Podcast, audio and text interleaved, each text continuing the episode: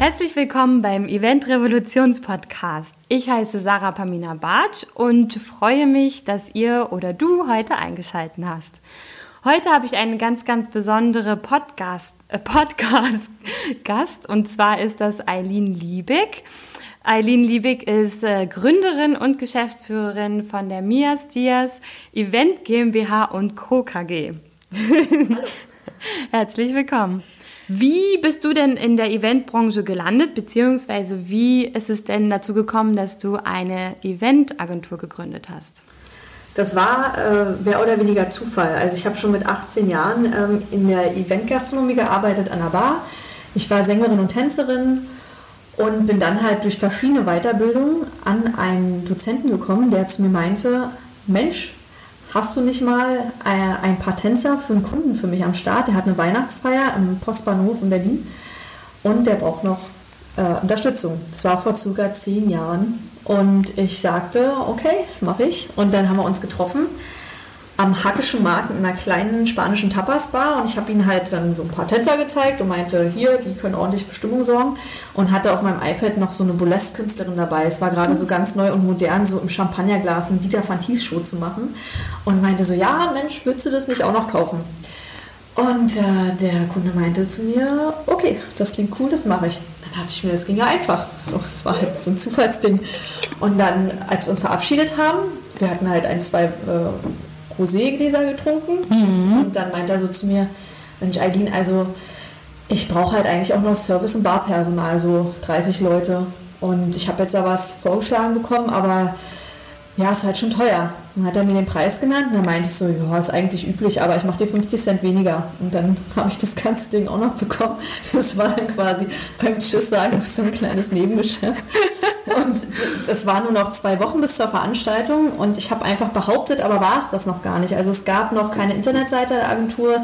Es gab, also ich hatte den Wunsch, sowas zu machen, aber es kam dann so, der Wunsch hat mich dann quasi eingeholt auf einmal.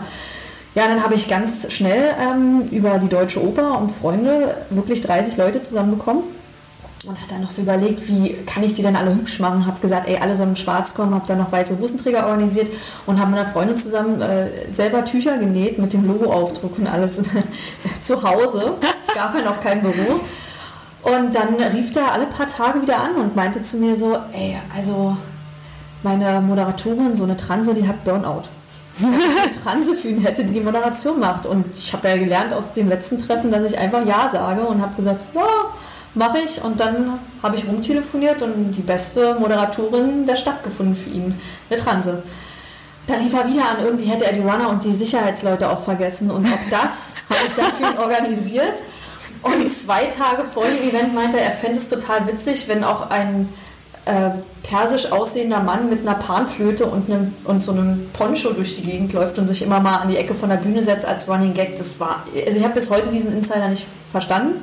Ich fand es auch nicht witzig, aber auch da habe ich gesagt, ja, mache ich. Und so ist alles passiert. Also ich habe halt relativ fix gelernt, dass man sich neuen Herausforderungen stellen muss, hm. wenn die nach einem rufen. Und dann habe ich das einfach so gemacht. Und das war meine erste Veranstaltung, die ich gemacht habe, zusammen mit einer anderen Agentur, aber hat einfach alle Sachen bei mir gekauft dann im Endeffekt.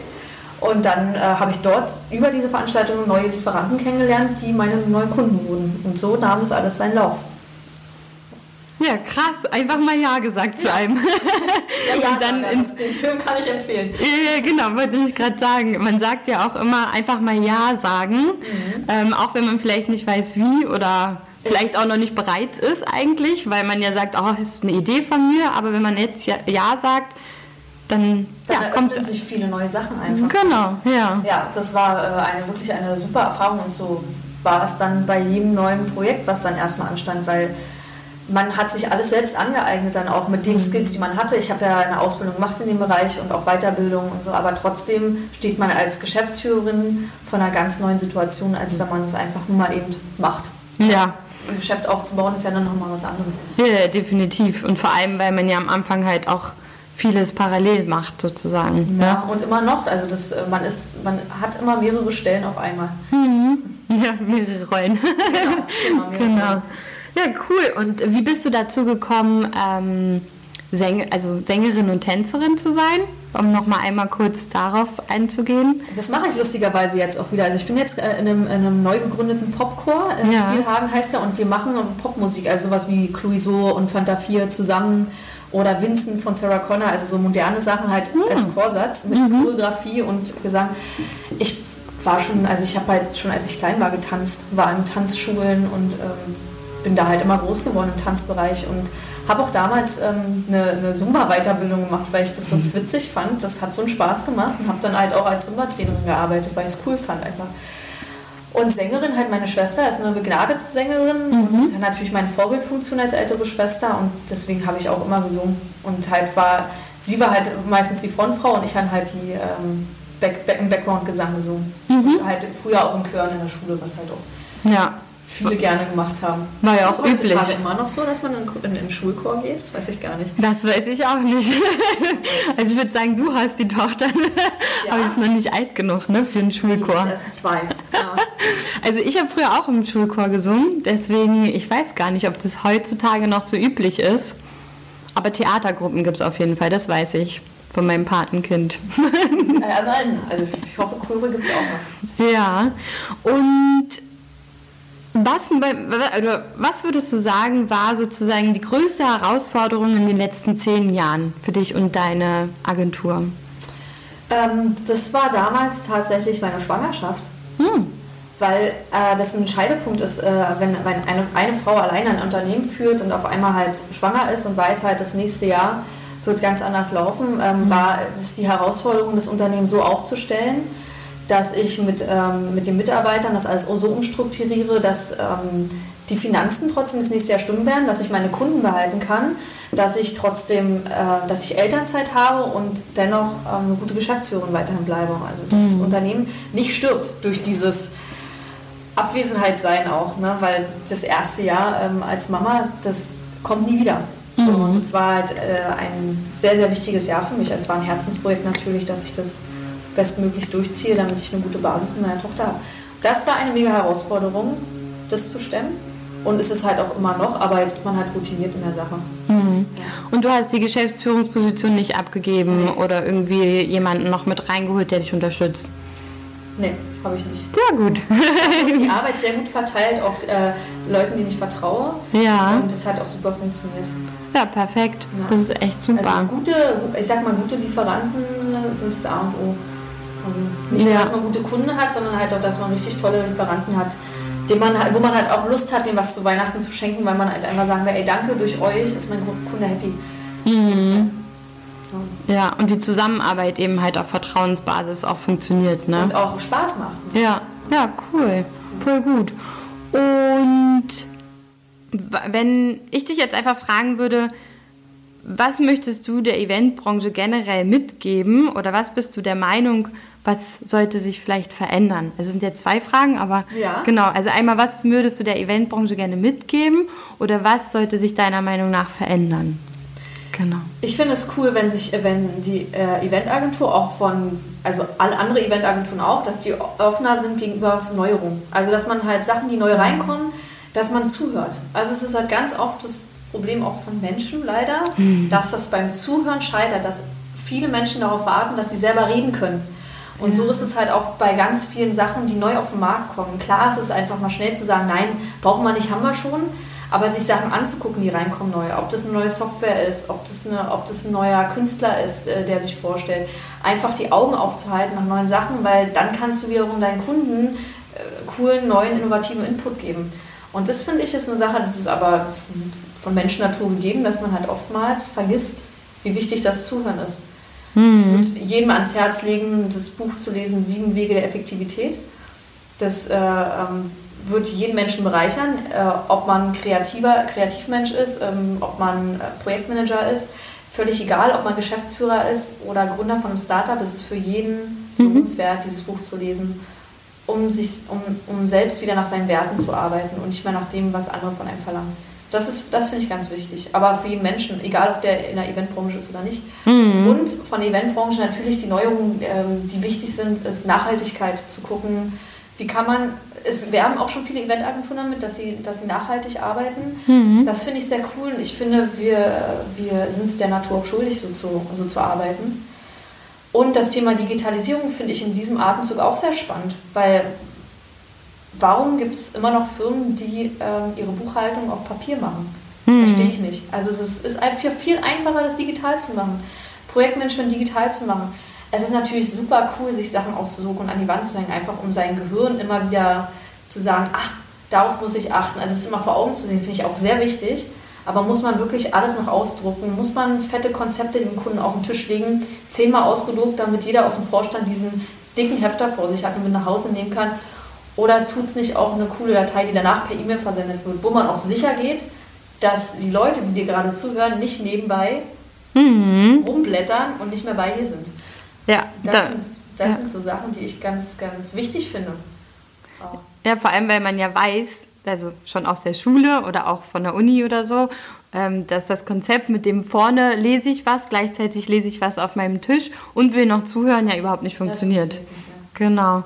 Und so ist es dann eben auch bei Konzepten. Wenn man Pech hat, ist man vielleicht der Fünfte beim Pitch oder so ja. ne, oder bei der Präsentation und sie hört eigentlich generell gar keiner mehr zu. Ja, ja. Und was ich auch am Anfang gemerkt habe, als ich so angefangen habe, Konzeptionen vorzustellen, ähm, die Kalkulation immer erst später.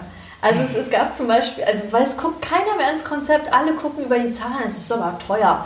Also es ist dann mhm. überhaupt nicht mehr, die wissen gar nicht, was im Paket drin ist, sie sehen einfach nur, war das das Budget, was wir eigentlich wollten, was wir aber nicht kommuniziert haben? Man weiß ja immer nicht, ne, was, so, mhm. was so passiert, ähm, äh, wenn man versucht, einen, einen Pitch zu gewinnen, ähm, was am Hintergrund so abläuft.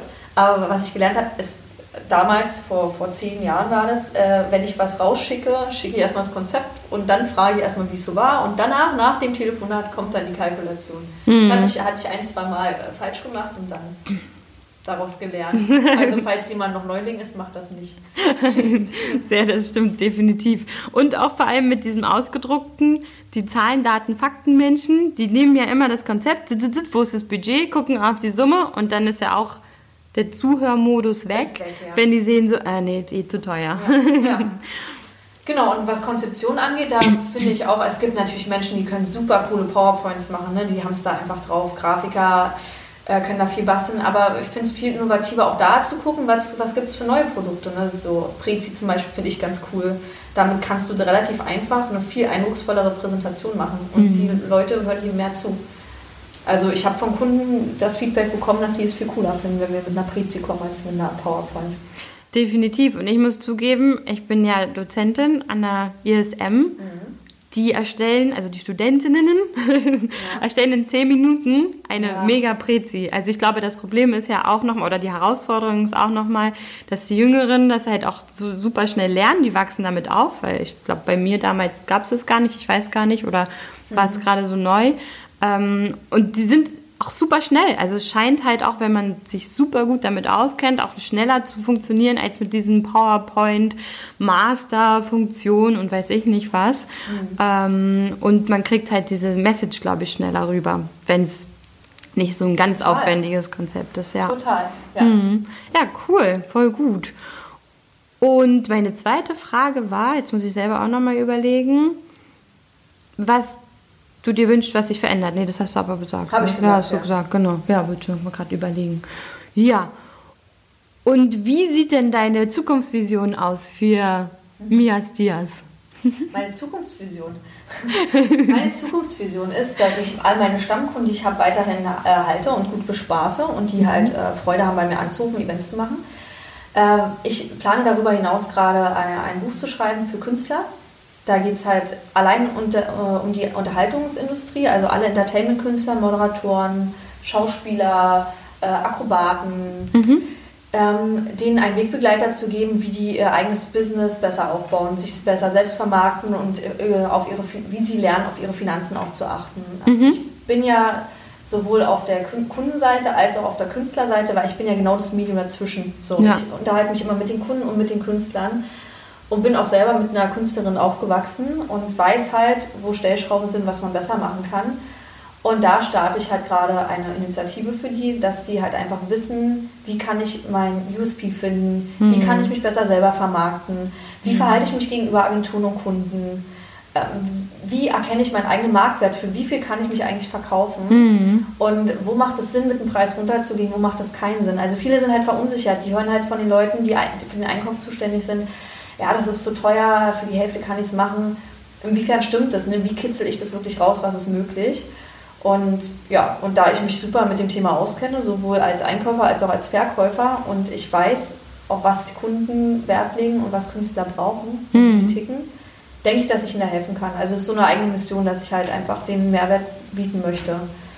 Ja, das baue ich gerade halt so nebenbei auf. Ja, voll spannend. Vor allem ist es ja auch bei Künstlern so, die arbeiten ja halt eben immer nur an bestimmten Phasen. Ne? Also sie müssen ja viel, viel trainieren. Mhm. Das ist ja eben, da müssen sie sich noch selbst vermarkten, dann kommt dies und das. Das ist ja auch so wie so eben als, genau, ja, ja. als Geschäftsführerin, es kommt vieles dazu. Ja.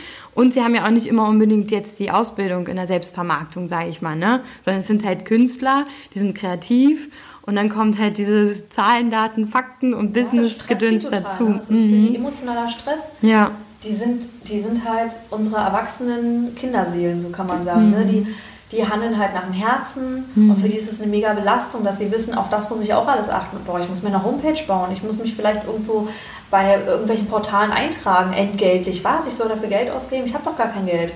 Also was, was, müssen die, was müssen sie tun? Was ist richtig? Was ist falsch? Was können sie sich klemmen? Und wo lohnt es sich auf jeden Fall Geld zu investieren? Da brauchen mhm. die halt Unterstützung. Und, oder sie kriegen halt von mir die Werkzeuge an der Hand, Sie kriegen Vorlagen zum Download, sie kriegen äh, Anlaufstellen, wo sie hingehen können, wenn sie das und das brauchen, wie Videomaterial oder Fotomaterial. Mhm. Also sie kriegen halt sozusagen ein All-In-Paket. Wenn sie das Buch halt lesen, wissen sie, was sie machen müssen oder sie wissen, welch, was die richtige Anlauf, Anlaufstelle ist, um ihr Ziel zu verfolgen. Weil ja. alle Künstler, laut meiner Umfrage, die ich gemacht habe im letzten Monat, wollen alle Künstler ihren Marktwert steigern, ihren Bekanntheitsgrad steigern und ähm, mehr Buchungen bekommen. Mhm. Das, da, da wird das Buch denen helfen. Ja, toll. Das ist wirklich auch eine ganz, ganz tolle neue Mission auf ja. jeden Fall. Ja, ja. voll gut. Mm, ja, ich würde dann einfach jetzt schon mal zu den letzten zwei oder zu der letzten Frage eigentlich kommen. Ähm, und zwar würde ich jetzt erstmal, wie oder was ist dein Lebensmotto oder dein Lieblingszitat? Mein Lieblingszitat ist von Erich Kästner. Das war mein Lieblingskinderbuchautor. Es gibt nichts Gutes, außer man tut es. Ah. Ganz simpel. Ganz simpel. Braucht man gar nicht so erklären. Das ist einfach, ne, was benützen dir die ganzen Gespräche, alles, was dir irgendein äh, ein Mensch in deinem Leben sagt, wenn er nichts davon tut. Mhm. So, wir kennen es alle, oder ich zumindest kenne es auch aus Beziehungen, die ich hatte. Das ähm, Blender braucht halt keiner. Ne? Der kann dir sonst was erzählen, wenn nichts passiert, dann hat es keinen Wert wenn ich meinem Kunden sage, ich besorge ihm einen coolen Künstler und melde mich dann nie wieder, dann hat das keinen Wert. Mhm. Dann kann ich es auch nicht verkaufen und ich habe jegliches, jegliche Glaubwürdigkeit verloren bei diesen Menschen. Also es ja. gibt nichts Gutes, außer man tut es. Und wenn Menschen nicht nur reden, sondern das auch machen, dann beeindruckt mich das jedes Mal, mhm. wenn es Kleinigkeiten sind. Wenn jemand sagt im Telefonat, ja, also cooles Thema, ich suche dir da mal was raus und schicke dir einen Link. Wie oft passiert da nichts nach dem Telefonat? Ich kenne das. Und wenn dann was kommt, dann sage ich mir, ja cool, ja, mit dem kannst du zusammenarbeiten. Der ist der Mensch, der ist, wie er sagt. Mhm. Ja. ja, und man sagt ja auch immer, der schwierigste Schritt ist ja, in die Umsetzung zu kommen. Ja. Also ich kann ja viel predigen und viel erzählen und sagen, oh, und das ist meine Mission und das ist mein, ähm, mein Herzenswunsch. Und wenn ich aber am Ende dafür ja nicht losgehe, also den ersten Schritt, den zweiten Schritt mache, egal ob es der richtige oder der falsche ist, ist ja wurscht. Mhm. Irgendwo kommt man ja dann trotzdem an. Ja. Ähm, das ist wirklich das, ohne Umsetzung gibt es halt auch kein Ergebnis, klar. Ja. ja es gibt halt gut. halt Leute, die bleiben stehen und manche halt, so wie du und ich, die rennen dann halt gleich los. Auch nicht immer schlau, aber wir machen. Ja, genau. Erstmal machen. Erstmal behaupten, dann sein, das ist auch ein ganz wichtiges äh, Tool, was man braucht, um erfolgreich zu werden. Ja. Das erstmal zu sagen, dass es ist, weil dann wird es so. Ja, das stimmt. Vor allem finde ich persönlich auch. Ähm, in letzter Zeit ging es bei mir mal ganz viel um Strategie. Was ist die richtige Strategie? Vielleicht muss ich noch mal an die Strategie ran. Und äh, ich finde, das ist aber auch ein ganz, ganz toller Indikator manchmal dafür, dass man merkt, man hat eigentlich nur Schiss vor dem nächsten Schritt und guckt dann einfach nochmal, ach, vielleicht muss ich die Strategie nochmal ändern. Ja. Und ähm, das ist aber auch ganz schön, wenn man dann selber über sich lachen kann und merkt, ah, nee, einfach erstmal weiterlaufen und die Strategie kommt manchmal ja auch von ganz alleine. Also die, die, die ich sag mal so, die richtige Weggabelung oder wie auch immer. Ja. Äh, ja. Dass wir zum Beispiel, Viele Menschen sagen, sie werden ein Buch schreiben. Mhm. Machen das dann aber nicht. Mhm. Ich habe es jetzt hier offiziell gesagt, das heißt, ich bin schon mal in Zugzwang, aber ich bin auch schon mittendrin in der Arbeit. Und ich habe mir Leute besorgt, da gibt es jetzt keine Ausreden mehr. Also mit denen, ja. schon, die schon engagiert sind, mir zu assistieren. Das heißt, da muss ich jetzt durch. Und davor hätte ich noch tausend Ausreden gehabt, doch nochmal zu überlegen, ob es das Richtige ist. Weil wenn man das noch nie getan hat, ja. dann steht man erstmal vor einer großen weißen Wand. Ja. So, aber wenn du Leute hast, die da mit dem Stift dann stehen und da was draufmalen, dann geht es halt los. Einfach mal losmalen. Ja. Nicht anders. Ja, und ich habe auch als coolen Tipp, ähm, den ich auch bekommen habe, ist, was einen zum Beispiel auch motiviert ist, wenn man das Buchcover schon mal einfach zeichnet oder selber irgendwie so zusammenstellt und wirklich so sagt, boah, so könnte ich mir das vorstellen, dann hat man ja nochmal dieses, ja, so sieht es dann aus, hängt sich das vielleicht an die Wand oder wie auch immer. Oder die eine meinte auch, hol dir so einen Spiegel-Bestseller-Aufkleber oh, und klebst auf dein Cover, ja. ne, das, also was auch immer das werden soll oder wie auch immer. Und dann sagst du halt einfach, ja, yeah, das ist es und dann ist es schon real da im Endeffekt, auch wenn die Seiten dahinter noch nicht da sind. Ja. Und Aber auch wenn wahrscheinlich doch nochmal ein Grafiker ransetzt über das Cover, weil das macht ja 90% aus des Buches. Ne? Wie, wie cool sieht es aus, wie cool ist der Titel, wie cool ist der Klappentext. Genau. Ist, äh, aber man braucht das für seine eigene Motivation. Ja, mhm. ja. Und auch dafür, dass man sagt, das ist schon real. Also es ist ja schon irgendwie da, schon greifbar, schon auch irgendwie so, dass man sich angucken kann und dann kommt ja der Rest so von alleine und du sagst ja auch, du hast ja jetzt schon ähm, ein Inhaltsverzeichnis, also schon so ja. richtig viele Ideen einfach. Ja, da ist schon viel passiert. Ja. Da fällt mir ein, was, was man auch noch, was ich auch noch raten würde, einem äh, aus der Eventbranche halt, kann man auch übertragen auf alle Menschen eigentlich. Bildet euch weiter. So, bleibt nicht stehen. Das ist mhm. eigentlich, das ist sehr, sehr wichtig. Das ist eigentlich sehr wichtig. Eigentlich gibt es ja. Ja, ich sag sehr, aber ich sag auch immer gerne eigentlich. Es ist sehr wichtig, dass man in sich selbst investiert, Zeit, Geld für seine eigene Bildung, dass man weiterkommt, dass man oder dass du als Zuhörer auch weißt, ey, ich bin was wert, ich belese mich und ich gucke nicht nur Netflix, mhm. Amazon Prime. Ist das jetzt Werbung, wenn ich jetzt Netflix sage? Also wenn, ich, wenn, wer nämlich Zeit hat, sich sowas reinzuziehen, der hat auch Zeit, neue Ziele zu stecken. So. Also, ne? und nicht so viel Social Media, Leute. nicht so viel scrollen. Da würde ich mir auch zum ich mache das gerne, aber ich gucke halt, ey, nach zehn Minuten lasse ich das halt sein, weil es klaut mir meine wertvolle Zeit. Ja, ja, so. Social Media ist, glaube ich, mein neues Netflix. Also ich habe kein Netflix, aber ja, ich, man verliert sich da drin. Man genau. verliert sich da drin und hat dann am Ende nicht so viel davon gewonnen. Es sei denn, ich suche halt explizit nach, einem, mhm. nach, einem, nach einer Person, der ich folge, weil ich die Infos, die ich von dieser Person bekomme, weil die, mir wert, weil die wertvoll für mich sind. Dann kann ich das mhm. ja auch so mhm. markieren, dann kriege ich von dieser Person die Infos. Oder ich gehe halt gezielt auf deren Homepage, gucke auf den Podcast, der da ist das, das sind so meine To-Dos, die ich mir für den Tag stecke. Und Morgenrituale finde ich auch ganz wichtig. Mhm. Die kann man nie immer einhalten. Wer mir erzählt, er macht jeden Morgen sein Ritual, der lügt. Das glaube ich nicht. Das, das geht nicht immer. Manchmal hat man Bauchschmerzen, dann geht es halt nicht mit Morgensport oder mit Morgen-Yoga. Oder wer ein Kind hat, Ey, wer macht denn morgens dann nochmal Yoga, wenn er um 5.30 Uhr von seinem Kind geweckt wird und ein Zombie ist? Das macht doch keiner, das kann mir doch keiner erzählen.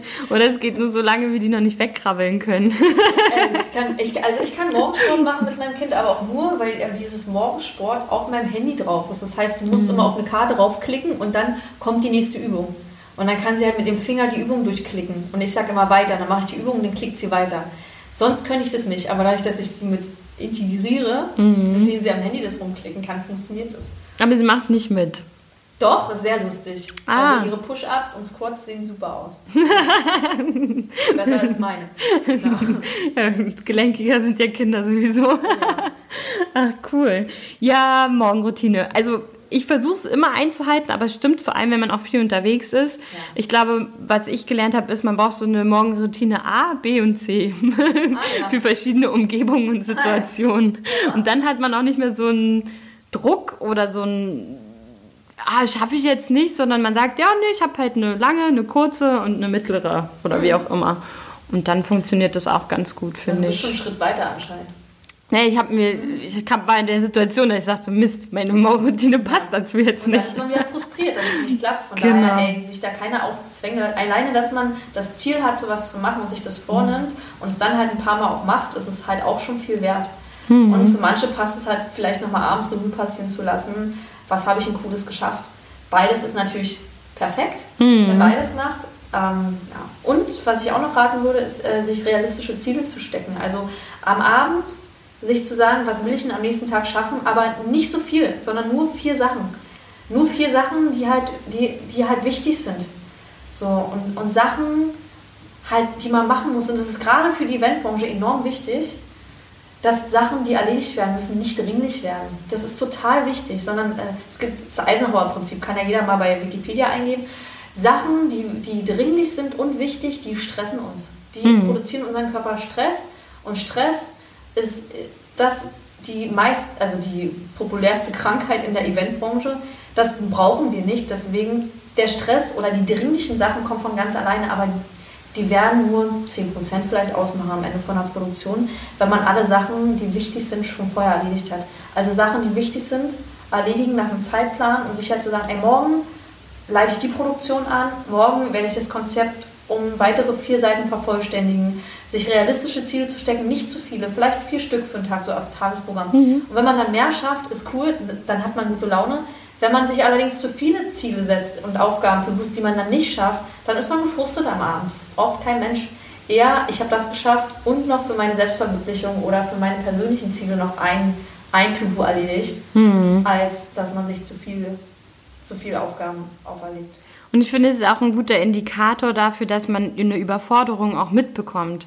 Weil wenn ich mir jeden Tag 32 Punkte aufschreibe, die ich abarbeiten muss und schaffe das auch jeden Tag und dann schaffe ich einen Tag nur 30 Sachen, gibt es ja so manche, die dann so total in, in Überstress nochmal ausarten, weil sie dann sagen, oh, ich habe meine zwei ne, Ziele mehr nicht geschafft, aber gar nicht sehen, dass sie jeden Tag viel zu viel eigentlich scha schaffen mhm. und auch viel zu viel Stress dadurch produzieren und auch halt gar nicht sagen, hey, ich bin eigentlich schon in einer Überforderungszone, ne? also zum, weiß ich nicht, Chef oder ja. sich selber oder wie auch immer. Und ähm, meistens da ja schon diese, sag ich ja immer, so diese Grenzüberschreitung schon vorhanden ist. Und dann ist es nur noch eine Frage der Zeit, bis man total fix und fertig ja, ist. Burnout ist eine mhm. sehr beliebte äh, Krankheit in der Eventbranche. Alleine, wer hat denn Bock, mit einem überforderten Menschen zu arbeiten, mhm. der das Projekt leitet? Also meine Projektleiter, die haben die Arschruhe weg, sage ich mal. Und da bin ich ja manchmal sogar noch aufregter als der. Aber dann weiß ich, das läuft alles gut. Wenn die, wenn die Leute auf der Veranstaltung alle Langeweile haben, also alle Lieferanten und mein, mein, mein Projektteam, dann ist alles super dann haben sie alles richtig gemacht. Und das ist das Ziel, dass die Produktion an sich an dem Veranstaltungstag, dass die Leute sagen, hm, ist ja aber ruhig, hm. hier ist ja entspannt. So, ich hole mir noch einen Kaffee. dann denkst du so, wow, so, genau so soll es sein. Und dann weißt du, du hast deinen Job gut gemacht. Und mehr Anerkennung gibt es eigentlich kaum. Was ja. natürlich der Chef sagt noch bei cool und hier gibt es noch einen kleinen Bonus. Ja. natürlich noch. ja, aber das stimmt. Anerkennung, dass es eben entspannt ist, mhm. ja, dass es Spaß macht und man eben auch merkt, so wow, okay, es ist flutscht, ne? Ja, flutscht du kannst einfach. dich dann halt auch ein bisschen auch um den Kunden kümmern, ne? Mhm. Auch als auch die Projektassistenten, Projektmanager, Projektleiter, all die, die haben alle einen Draht zum Kunden. Warum nicht mit denen auch mal locker reden? Das mhm. ist doch cool. Ja. Die Zeit hast du aber nicht, wenn du, wenn alle Sachen, die du machen musst auf der Produktion, dringlich und wichtig sind. Mhm. Ja, und mit den vier Punkten finde ich sehr, sehr schön. Ich glaube, ich habe auch drei, aber es sind auch mittlerweile immer eher vier Punkte so ja. pro Tag. Ähm, und das funktioniert einfach richtig, richtig gut. Ja. Und ich glaube, dass das aber wirklich oft in vielen großen Eventagenturen äh, einfach total vergessen wurde. Oder auch, also ich kann es aus meinen Erfahrungen sprechen, da hat man definitiv eher so 30 Punkte pro Tag, die man abarbeiten muss. Ja. ja. Und das ist natürlich dann morgens auch schon so eine krasse Demotivation ein Stück weit, weil man ja auch weiß, wenn jetzt noch ein paar Meetings am Tag sind oder es kommt was dazwischen, du schaffst es halt einfach nicht. Ja. Und dann geht man schon ran mit dem Wissen, boah, das wird eng, knapp oder halt wieder spät. Ja. Mhm. Leider. Also ich, da, da muss viel passieren in der Eventbranche da du das Thema so angerissen hast, da gibt es so viele Sachen, die man, die man noch optimieren kann, wo ich sehe, dass, dass ähm, manche Agenturen da einfach noch ein bisschen, bisschen zu sehr im Gestern leben. Es gibt äh, alleine Homeoffice einzuführen. Mhm. Homeoffice, ähm, da haben oftmals die Chefs das Gefühl, da wird ja nicht gearbeitet. Ich gehe auch davon aus, dass da weniger gearbeitet wird. Ich gehe aber davon aus, dass es dass es alles schneller bearbeitet wird, weil sie wissen, dass sie zu Hause vielleicht noch eine Waschmaschine machen möchten oder gleich noch eine Freundin mit einem Kaffee vorbeikommt, die auch Homeoffice hat. Mhm. Aber damit muss man klarkommen. Das ist halt der Wandel. Es gibt äh, schon Bücher darüber und ich vertrete das auch, dass eine 25-Stunden-Woche effektiver ist als eine 40-Stunden-Woche. Weil, wir, weil unsere Produktion ja, die dauern eh länger an. Wir alle wissen, dass sie vor einer Produktion einfach mehr Stunden schrubben müssen. Mhm. Wenn sie aber eine 25-Stunden-Woche haben und das gleiche Geld bekommen wie in einer 40-Stunden-Woche, sind sie viel motivierter, sie arbeiten viel schneller. Die Pause, die gibt es fast gar nicht, mhm. weil die Leute durchziehen. Sie haben halt auch Bock, sie sind motiviert und du schaffst auch die ganzen Mütter, die nach ihrer Elternzeit in eine 30-Stunden-Woche kommen. Ich unterhalte mich regelmäßig mit denen. Die arbeiten viel schneller als früher. Die schaffen mehr als der, der eine 40-Stunden-Woche hat. Hm, und da ist auch noch eine ganz andere Motivation dahinter, weil sie wissen, ich muss halt auch mein Kind dann abholen. Und das ist es eben oft, ne? Also ich merke das ja auch, wenn man abends eine Verabredung hat, dann schafft man ja auch alles super gut. Und wenn man keine hat, dann fängt man ja manchmal auch so an, oh na ja. Das sind wir die Liebsten. Genau. Und man sagt ja auch immer so, du brauchst so viel Zeit für etwas, wie ja. du Zeit hast.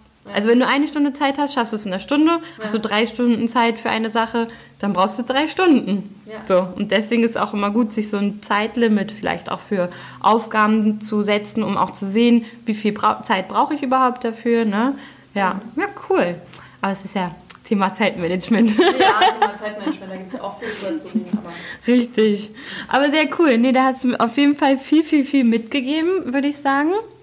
Vielen Dank. Gerne, gerne. Und über welches Thema würdest du gerne beim nächsten Mal sprechen?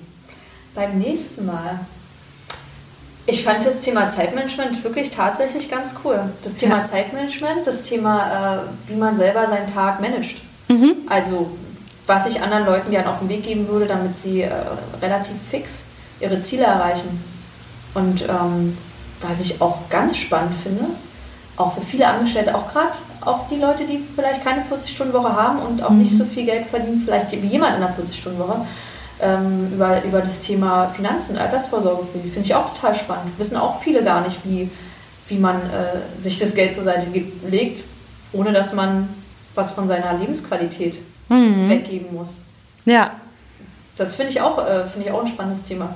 Da gibt es sogar, wenn man sagt, es gibt ein jüdisches Prinzip, aber das können wir ja beim nächsten Mal besprechen. Das ist sehr, sehr witzig. Ja. Sehr cool. Dann heben wir uns das fürs nächste nee, Mal auf. auf ja. Genau. Ich danke dir ganz, ganz herzlich für dieses ganz wundervolle Interview, für den vielen Mehrwert und Input, definitiv. Sehr gerne und wünsche dir ganz, ganz viel Erfolg beim Schreiben deines Buches. In sechs Monaten ist es fertig? Ja, ungefähr. Oh Gott. Ja, ja wirklich? Ja, ja. wow. Dann in sechs Monaten gibt es zum Thema Zeitmanagement. genau. Und Buchbesprechung. Und eine Einladung zur Lesung. Sehr gut, da bin ich dabei. Sehr cool. Mich wäre auch doof, ne? Ja. ja, dann vielen Dank und dir auch weiterhin viel Erfolg und viele Zuhörer. Ja, danke schön. Wie geil. Peace.